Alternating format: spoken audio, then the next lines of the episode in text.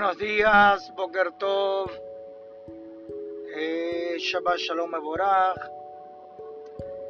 Qué lindo poder compartir siempre alguna reflexión basado en la porción sistemática de esta semana para Baishlach y envió Jacob, Melahim, Malachim, ángeles, hombres, para cumplir una misión. Pero algo lindo que podemos resaltar es que muchas veces nosotros nos preguntamos o nos, nos preguntan, ¿cómo te llamas? Y seguramente tú te, tú te, te irás diciendo por dentro, yo sé cómo me llamo, pero hay que entender cuál es el propósito de decir cómo te llamas o cuál es tu nombre. En esta allá Jacob tiene una pelea con el ángel de Sab. No hay ángel malo, todos los ángeles tienen una misión. Pero en la pelea que él tiene, hay dos cosas que vamos a resaltar. Y es que le dice al ángel, ¿cuál es tu nombre? Y él le pregunta, y él le responde el ángel, Lama, ¿por qué me preguntas mi nombre? Hay dos cosas que podemos ver en esta porción, y es que precisamente Lama, eh, que en, español quiere decir por qué, es el nombre del ángel.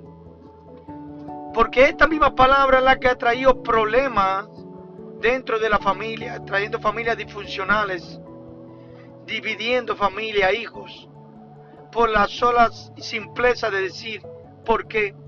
¿Por qué llegaste tarde? ¿Por qué no hiciste la tarea? ¿Por qué no hiciste la comida? ¿Por qué? ¿Por qué? ¿Y por qué?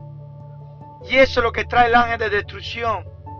Dividir, desenfocarte de tu propósito. No es como tú te llamas, sino cuál es tu llamado. ¿Para qué, ¿Para qué viniste a este mundo? ¿Cuál es tu llamado? ¿Cuál es tu tafkit? Tu misión, tu propósito. Tenemos que despertar, pero entender por el otro lado que cuando el ángel de Sab le dice, y tu nombre no será más Jacob, se llamará Israel. Jacob tiene algo lindo, en la primera letra Yud, de la letra de tetragramatón, Yud Kei bendito es, Yud, así empieza el nombre de Hashem. Pero termina en Ekev, Jacob. Ekev quiere decir talón, la parte más abajo. ¿Cómo es que tú caminas? ¿Cómo tú pisa y anda en este mundo? El mensaje es simple. Ya no caminará más a tu manera, sino a la manera mía. Y te convertirás en Israel. ¿Qué quiere decir Israel? También tiene la misma letra de Rosh Li. Rosh. Yo seré cabeza y encabezaré algo. También quiere decir Shirael, cántala él y Yashar a él. Recto, vamos nosotros como Israel a Hashem. Mi pregunta para ti es, ¿cómo te llamas? ¿O cuál es tu llamado? ¿Te llamas Israel? ¿Formas parte del pueblo de Israel? ¿Te sientes identificado para cumplir como judío nuestra misión. Porque es precisamente en esta allá cuando él le dice a su hermano Jacob, eh, a su hermano Esaf, que le envió eh, regalos, y el hermano le respondió, yo tengo muchísimo, gracias. Y Jacob le dijo, yo no tengo mucho, pero lo tengo todo. Tengo a Hashem, tengo a mi familia, tengo Torah, porque así dice esta porción, in la Garti, Garti es la misma numerología de gematría de 613, que quiere decir los 613 mismos que tenemos en la Torah. Así que es importante reconocer eso, que tenemos, te lo demos todo. Pero hay un punto y termino. Cuando él le dice al, hermano eh, Jacob, esa le dice, vámonos hermanos juntos, ya hicimos las paz. Y él le dice, Ve adelante que yo te alcanzaré. Los niños están aún muy tiernos, muy pequeños. Pero no es así. No nos vamos a encontrar hasta la era mesiánica. Porque esa representa a Roma, a Edom, que tienen su manera, su cultura y su forma de conducirse. Pero nosotros somos Israel, somos judíos, tenemos una misión diferente. No somos mejores que ningún ser humano, pero sí somos diferentes porque tenemos una meta, tenemos un propósito y ese es el que vamos a hacer. Aunque duela, no tenemos que separar muchas veces de amistades por lograr, y familia aún, por lograr nuestra misión y servirle a Hashem. Que tenga un Shabbat hermoso, lindo, bendecido, alegre. Y esto no es un discurso, simplemente un sentir que quiero compartir con ustedes. Shabbat Shalom Eborah.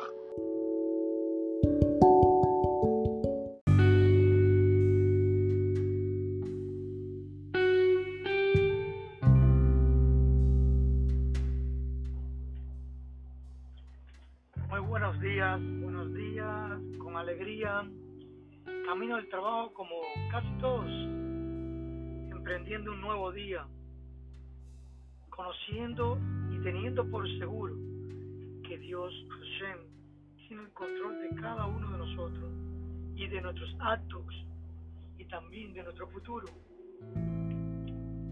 Quiero contarle esta mañana una pequeña anécdota y a la vez una pequeña reflexión había un maestro sabio que reunió a sus talmidín, a sus alumnos, y le dijo, quiero contarle algo.